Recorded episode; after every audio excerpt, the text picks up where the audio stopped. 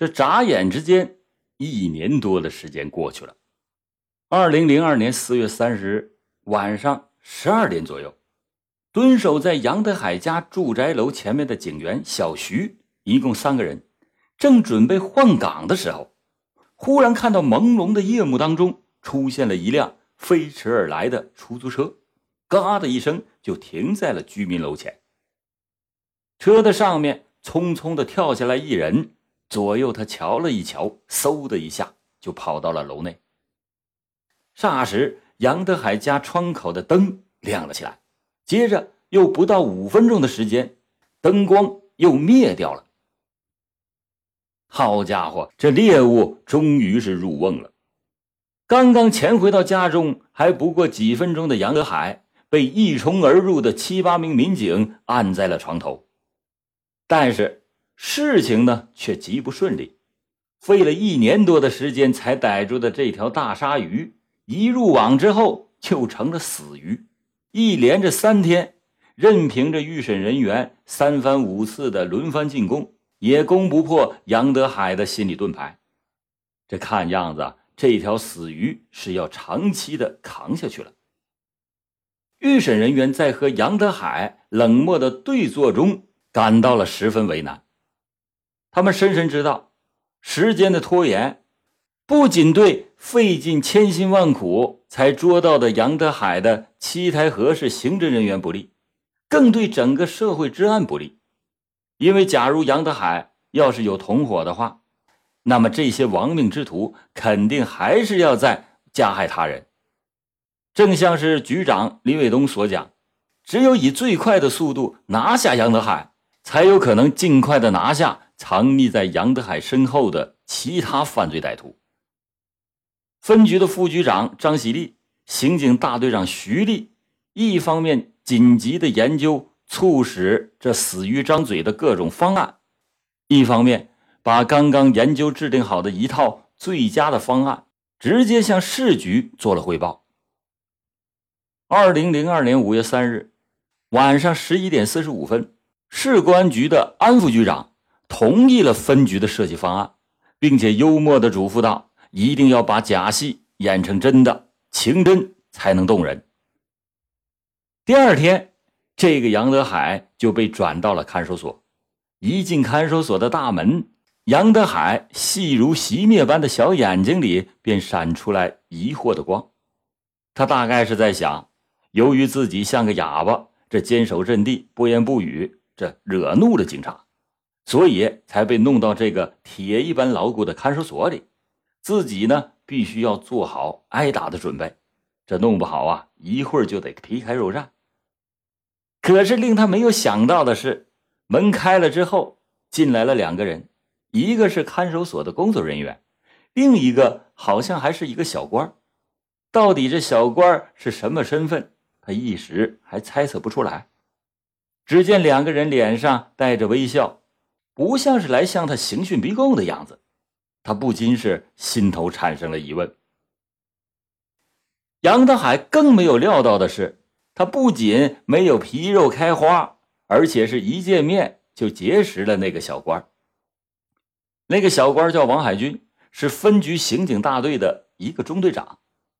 王海军不但不打不骂杨德海，连案子也都没问，他只是非常客观的说：“杨德海。”你在公安局局阿室不太合适，因为明后天还得抓两个人，那儿啊装不下。这里呢地方大，房间多，给你换个新环境。这一两句话说的杨头海心头是略微的动了动。王海军说着，又递给了杨德海一支红塔山，还把香烟给杨德海点上了。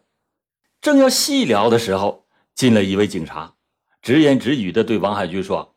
钟队长，下午两点你不是要开会吗？现在快十二点了，你是不是得赶回队里吃饭做准备啊？王海军指了一下杨德海，冲着这名警察说：“这是我一位朋友，给些照顾，别让人欺负了。”警察答应之后，王海军朝杨德海简单的举了一下手，招呼了一下就走了。这个警察叫尤伟明，果然就按照王海军的吩咐。马上对杨德海进行了关照，他转身就拿来一个热水瓶，一个白瓷茶杯，对杨德海说：“这个热水瓶和杯子以后就归你了，你还有什么需要的，你就说话。”杨德海第一次张嘴说了话，说了一声谢谢。渐渐的，就从递烟、点烟、吸烟、倒茶、喝茶、品茶之中，两个人就有了语言交流。这死鱼不但张开了嘴，而且开始随意的吐沫。这个杨德海一旦和伟明聊起社会上那些打打杀杀的事儿，就不由自主的品头论足，收不住闸，说个没完没了。五月二十日的晚上，伟明又把一包酱肉赠给了杨德海，说他和钟队长吃饭的时候，钟队长让烧给他的，让他换换口味。也许是王海军感化了杨德海，也许杨德海装聋作哑的时间太长了，他耐不住寂寞，渐渐的，他不但死鱼变成了活鱼，而且这活分的还挺厉害。偶尔谈到社会热点。他就会大家的评论说的是口沫四溅，俨然像是在和朋友喝酒聊天。大概正是这种经历了死鱼变活鱼的历程，引起了杨德海心理状态上的一些正义的感应。他觉得王海军这个人真够朋友，自己要是早认识这么一个局子里的人，说不定还进不来这小黑屋呢。这说话间就到了五月二十四日。这天晚上，王海军和杨德海一扯就扯了一个多钟头。九点二十六分，王海军看了看手表，说：“我要回去了。”没想到杨德海却说：“你等一会儿。”王海军就问：“怎么的？你还有什么事儿？”杨德海说：“大哥，我要是说出来，你准能立大功。”王海军惊讶的就问：“是吗？能立功？立大功？”杨德海说。不但能立大功，而且杨德海顿了顿，接着又说：“恐怕呀，还能升个官王海军就笑着直率的问：“真的能升多大个官杨德海板上钉钉的回答说：“保你能升个副局长。”王海军笑着说：“说那好啊，那你说说我听听。”杨德海一语惊天，他这个由死鱼变成活鱼的犯罪嫌疑人。不仅说出了他是个杀人喝血的恶魔，而且把和他一起在深海作案的其他杀兄杀弟们一口气儿的全吐了出来。他接下来交代说：，二零零一年的三月，盗窃罗吕县的那个案子，完全就是他干的。之后，杨德海又把一九八八年十二月三十日血染建华储蓄所的行径全盘托出。所讲述的案情细节和案发的现场完全吻合。他说：“啊，我用早准备好的铁签子撬门，撬不开，我就让秦万庭来帮忙。当时拿的短把猎枪就是秦万庭的，那个用铁锤子打死保安的人就是任广亮。”这个时候，静坐在审讯室门外的市局安庆华副局长、分局张喜利副局长以及分局的刑警大队长徐立。心头里就好像是一块巨石落了地，眉头也是舒展开了。这公安部省公安厅领导日夜督办的惊天悬案，即将就要攻破了。五月二十五日的凌晨一点三十分，是七台河市公安局建局以来最值得庆幸的吉日良辰。而此时，三百万的市民正沉浸在甜甜的睡梦之中。锤击柴满仓致死的凶手任广亮，是一个罪恶累累、恶贯满盈的外暴型、凶狠型的杀手。这个人从小就爱偷，以后就偷窃成性，隔三差五的，如果要是不偷，手就发痒痒。一九九一年，他就因为犯盗窃罪被法院判过有期徒刑三年。他和杨德海是从小在七台河市东风矿区一起长大的。两个人是邻居，仅是一墙之隔。双方的父母又都是矿上的职工，所以生活习性特别的投机。上小学的时候，两个人就走得很近，一块逃学，一块打架，一块偷鸡摸狗的干些坏事成了以恶会友的铁哥们。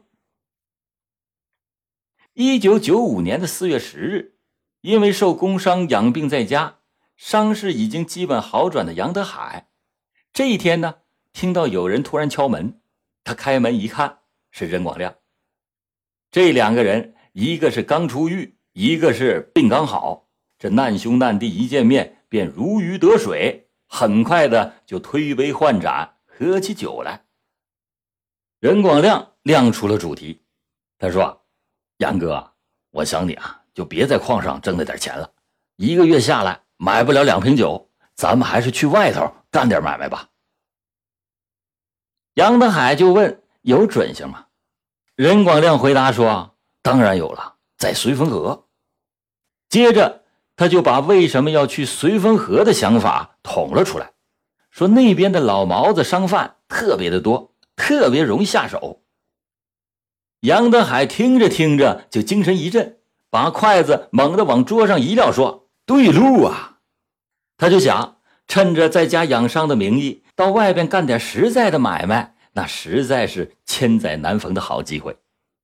就在这一天晚上，两个人吃完晚饭，商量着顺路去绥芬河火车站寻找目标，看看能不能顺手牵羊。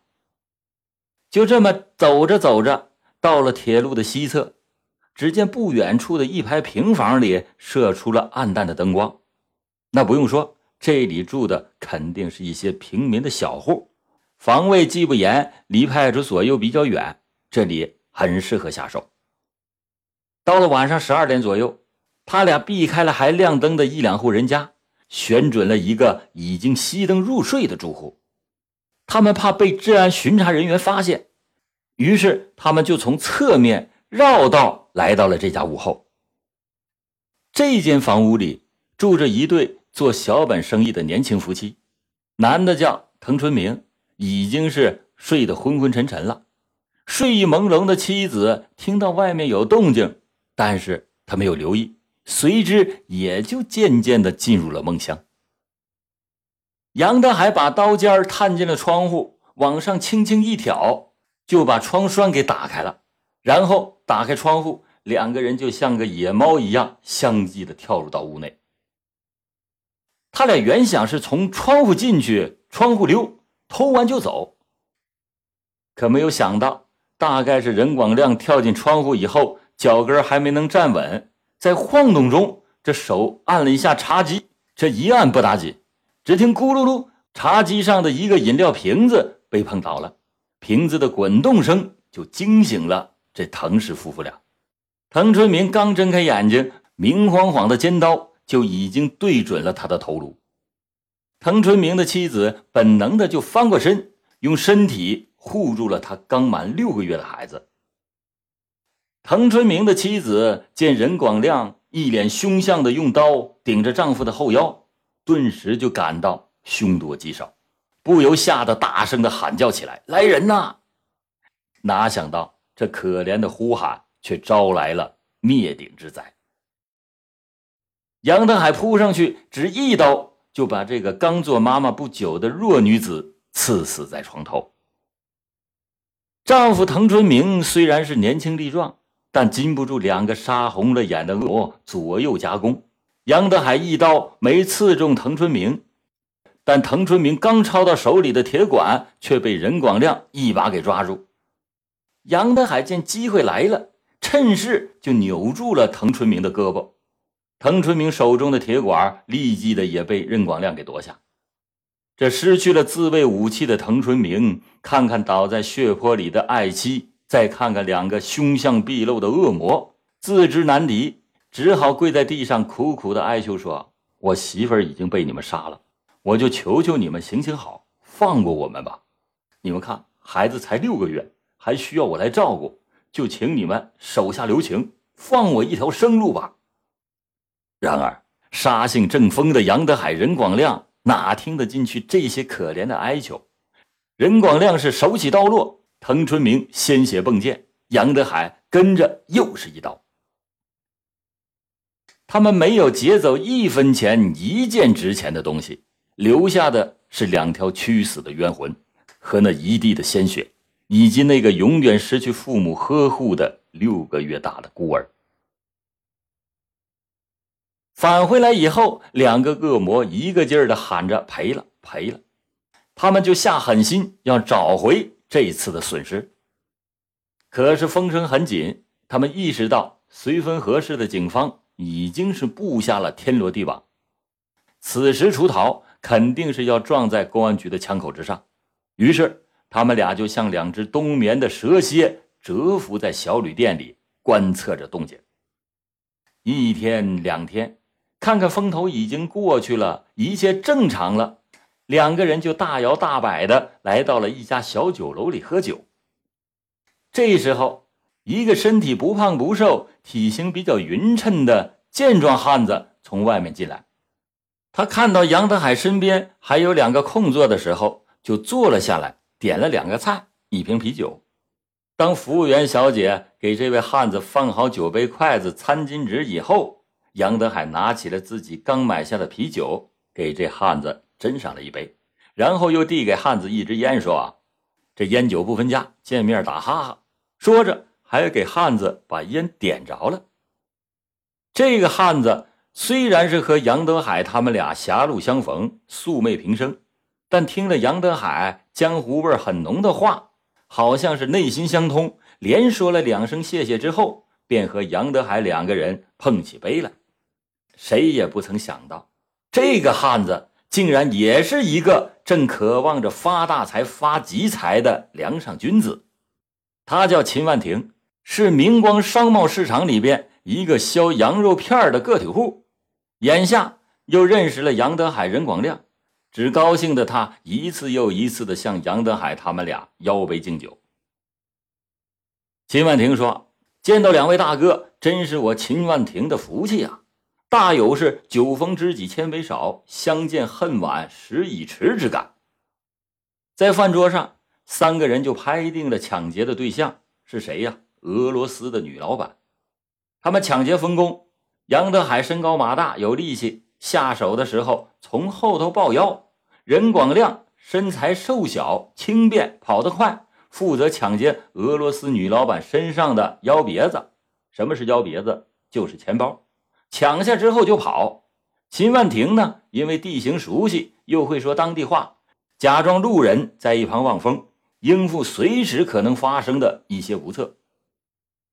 到了第二天黄昏时分，他们就趁着人们下班回家吃饭之际，各行各业收摊的时刻，风风火火的出巢了。一个非常漂亮、身材窈窕、正处风华年貌的俄罗斯女老板。脖子上戴着亮灿灿的黄金项链，从一辆红色的出租车上下来，三个人立刻的就围了上去。看到出租车开得无影无踪之后，四周空寂无人，杨德海一个箭步突然的跨上，死死的就抱住了俄罗斯女老板。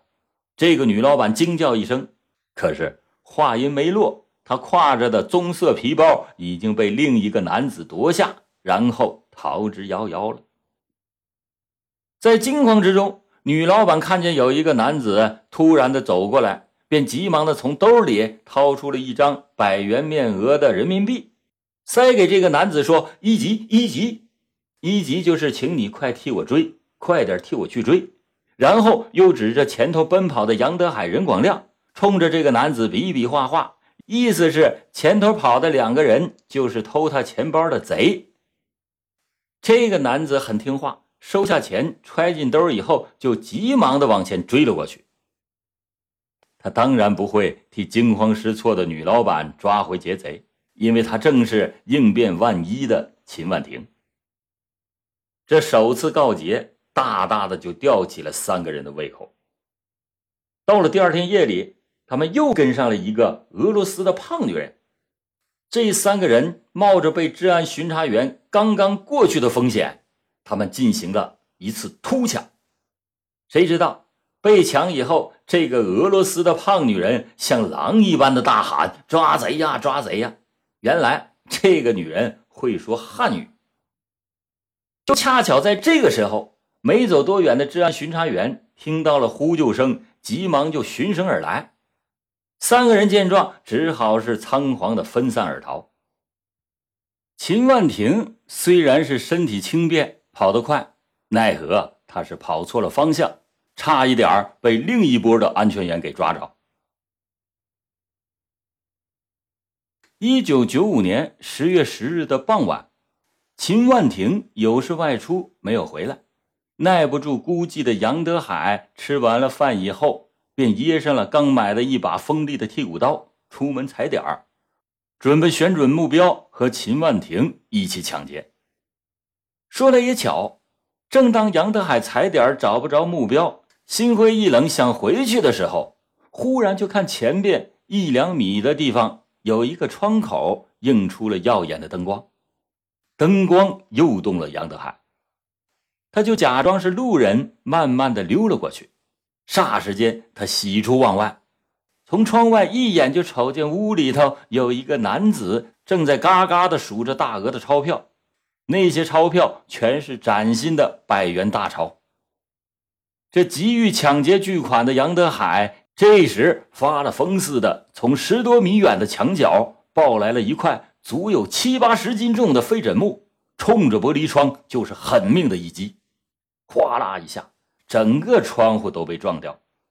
正在聚精会神的数钱捆钱的男子，被这突如其来的特大动静给惊吓的已经是魂飞魄散，神志还没等醒过味儿来，就看见一个凶神恶煞一样的男子手持着横光闪闪的利刃越窗而入。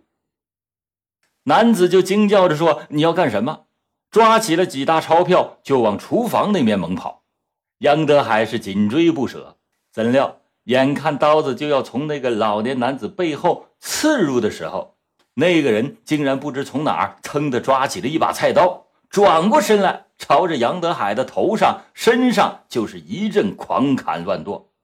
这刹那之间，杨德海的头部、额角以及身上多处都被砍出了道道的血口。在慌乱之中，杨德海正要猛挥剔骨刀砍击对方头部的时候，却不料。手刚刚一扬起，就被对方的菜刀砍中了手背，顿时手上是鲜血迸飞。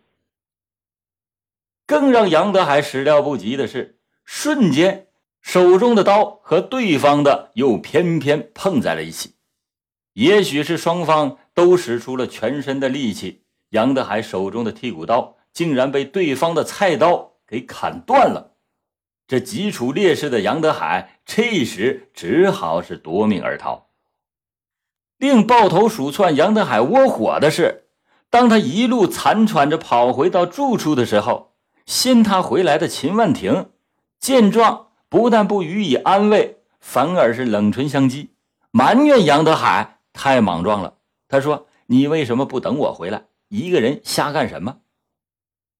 杨德海举着满处是血的伤手，大发雷霆地说：“都他妈怪你！你把我自己甩在家里。”片刻之间，杨德海又无不遗憾地说：“哎，要是你一块去，那个老东西哪是个准成事儿了。”杨德海让秦万庭出去看看附近有没有残留的血迹，以免留下犯罪的迹象。他自己则强忍着钻心的疼痛，用穿衣针缝好了那几道。鲜血淋淋的刀口，既不敢上医院打麻药治伤，也不敢到小药店去买些止疼药，他就这么强咬着牙，日煎夜熬的，一分一秒的熬过了一个多月。可是谁又能想到，这个死里逃生、杀人未遂的凶手，伤口的疤痛还没有完全平和，竟然又同秦万庭嘀咕着再去。蹦个大的！